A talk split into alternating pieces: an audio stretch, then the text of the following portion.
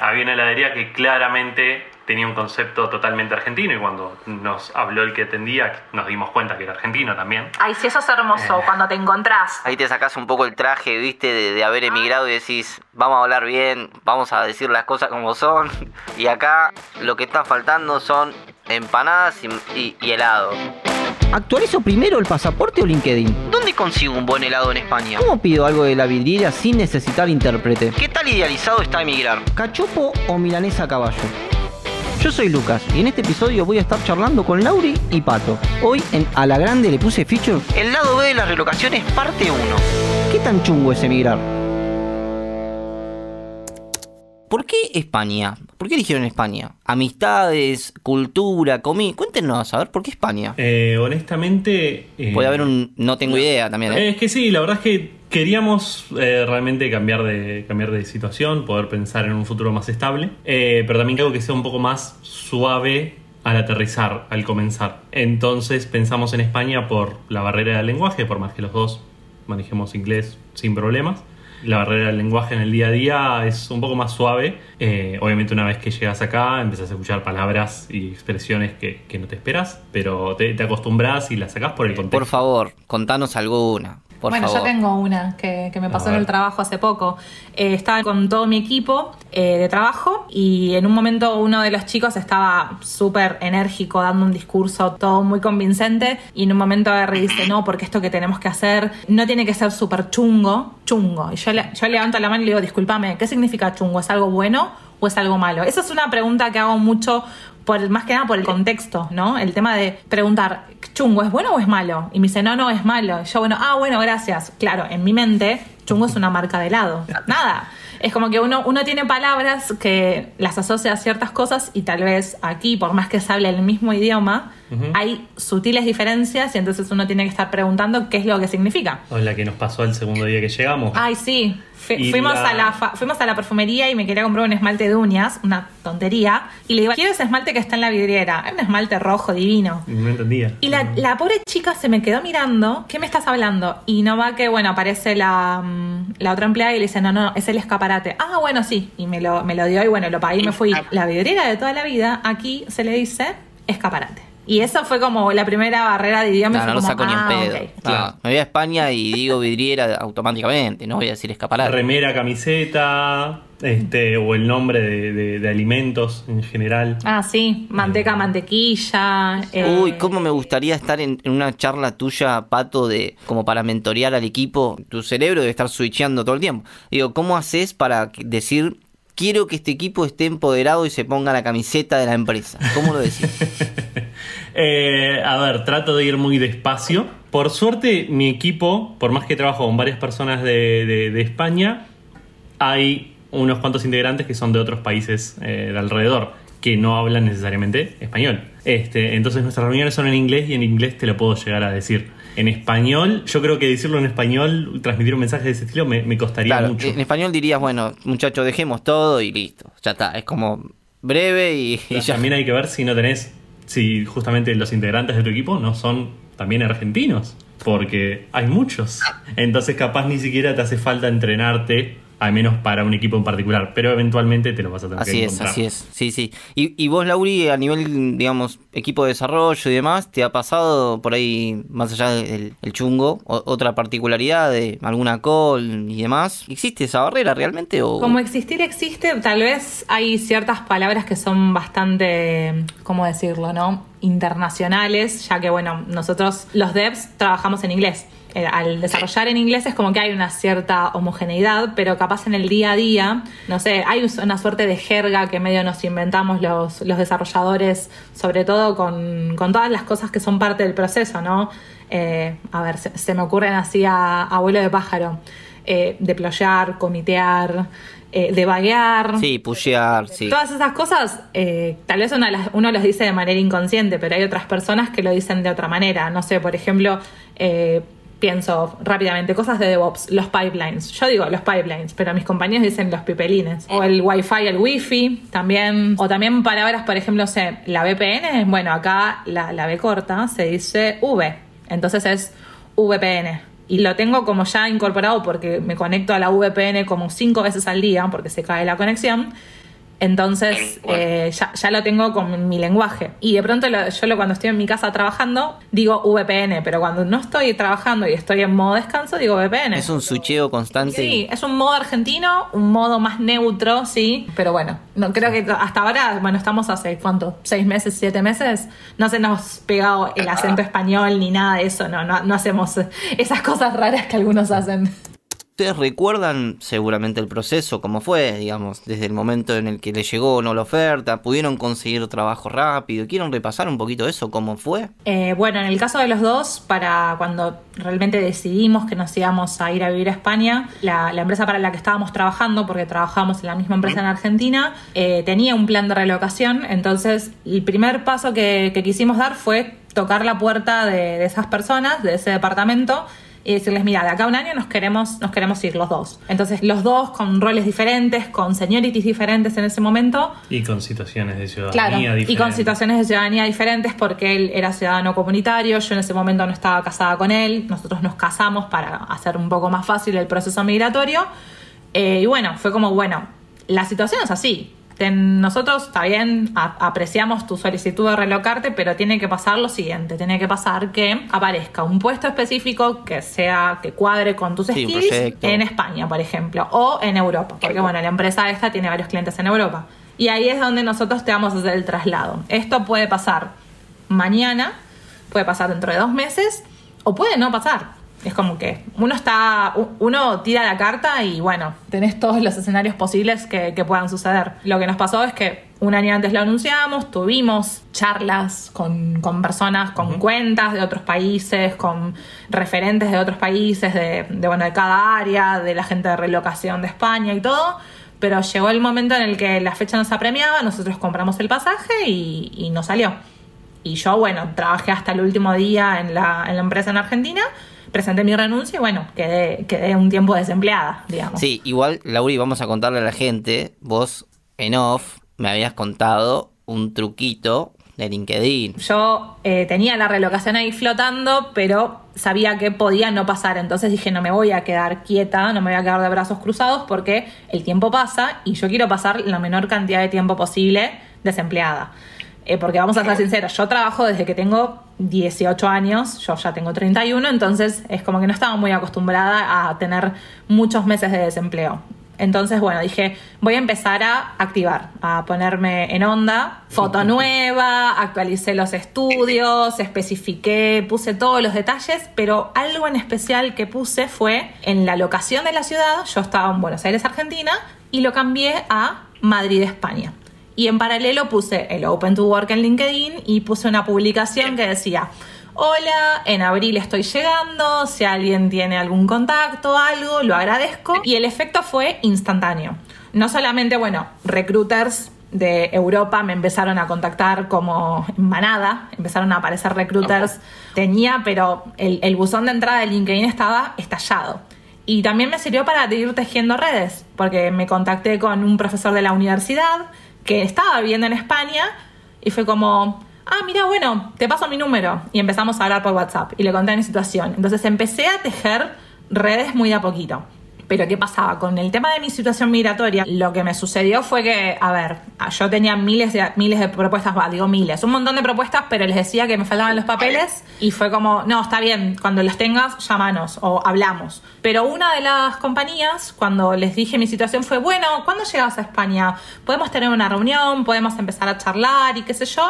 Y efectivamente, cuando, cuando empecé, cuando llegué, a la semana de que llego a España, tuve la, la pre-pre-entrevista, se puede decir. Todavía no estabas en condiciones de ser contratada. Claro. Pero ya. Les se interesaba notaba- mi perfil. Les, interesó, les interesaba tu perfil y se notaba que no estábamos tan lejos en el proceso Claro, de o sea, lo, avanzar. lo vieron fácil, porque la- tenía el camino bastante, como decirlo, bastante allanado, entonces era cuestión de que pase lo que tenga que pasar y yo ya poder estar legal. Y en, el, en ese interín, ese digo, interín, y fueron como un mes y medio, dos meses, de que llegué, me asenté, empecé mis, mis trámites de residencia, estuve legal y todo, y tuve mis entrevistas, entrevistas técnicas, entrevistas con los clientes que iba que podía llegar a tener.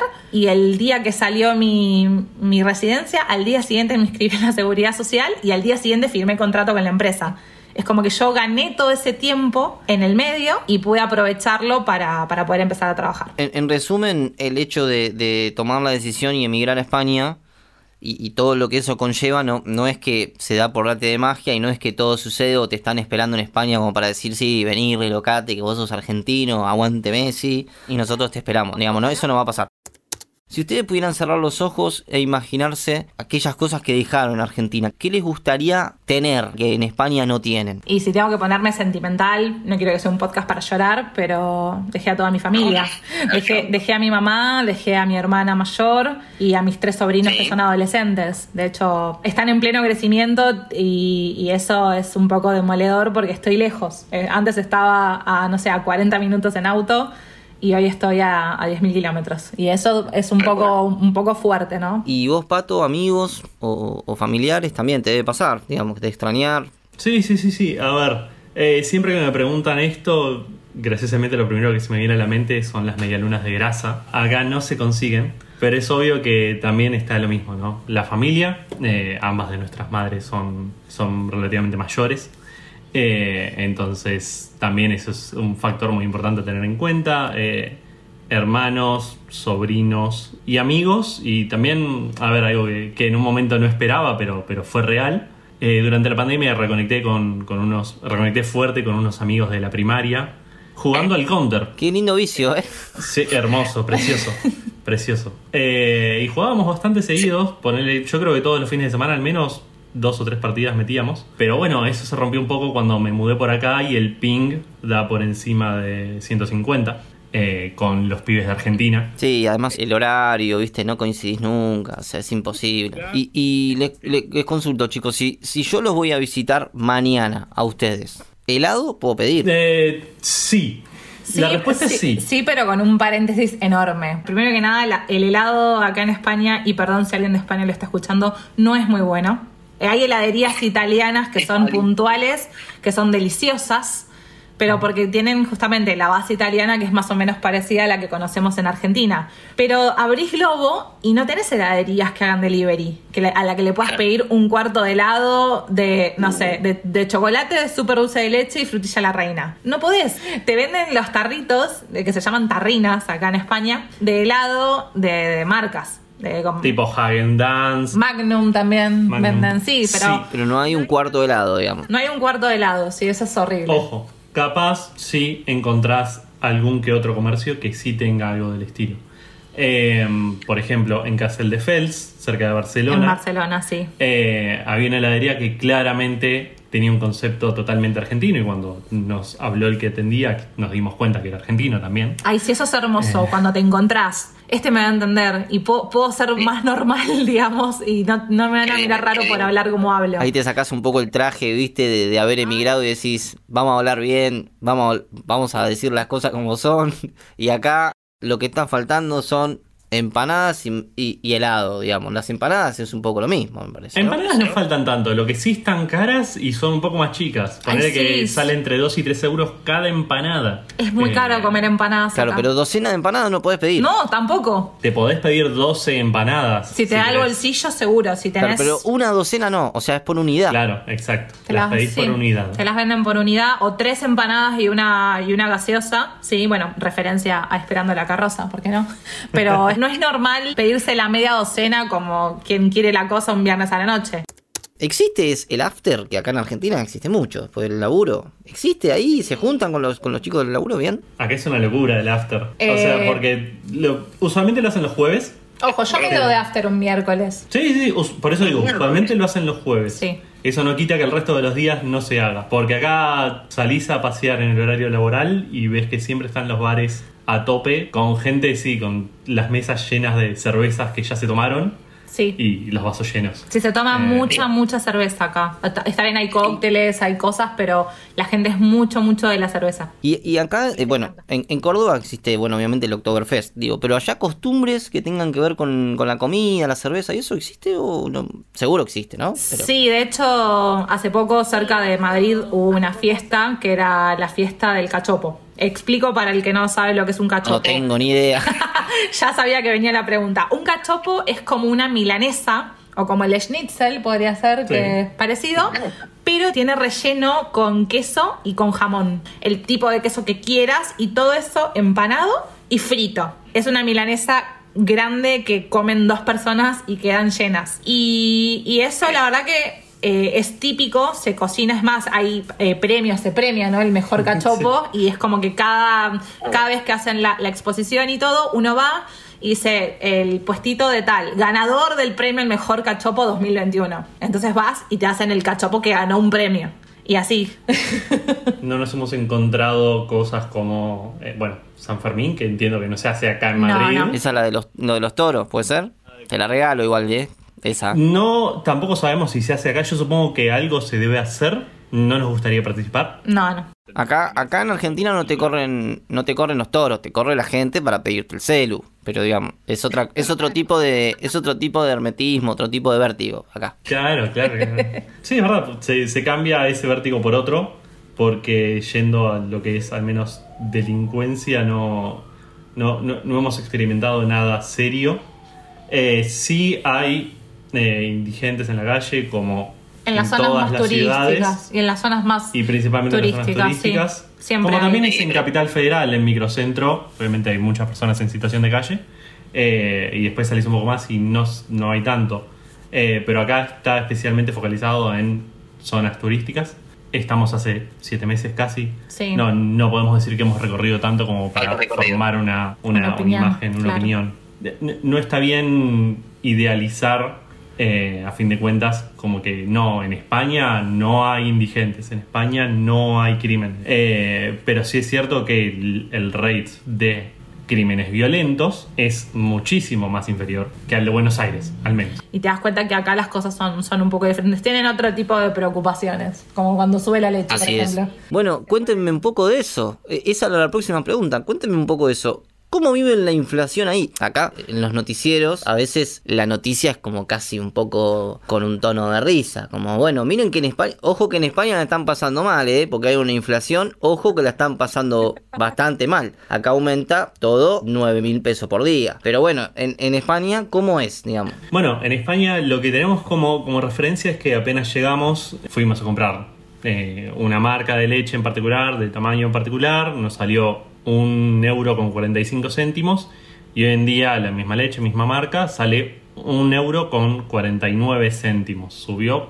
4 céntimos. Ojo que están al borde de la crisis, ¿eh? Ya, ojo, ¿eh? Hay que tener en cuenta que acá, de todos modos, eh, si te dan una moneda, la guardás, porque tiene valor. Sí, los céntimos valen acá. Eh, No, acá va abajo de la mesa, ¿viste? Cuando se te empieza a inclinar la mesa, va abajo de la mesa, para que no se te mueva, porque acá no sirve más, digamos, las monedas no. Básicamente, básicamente.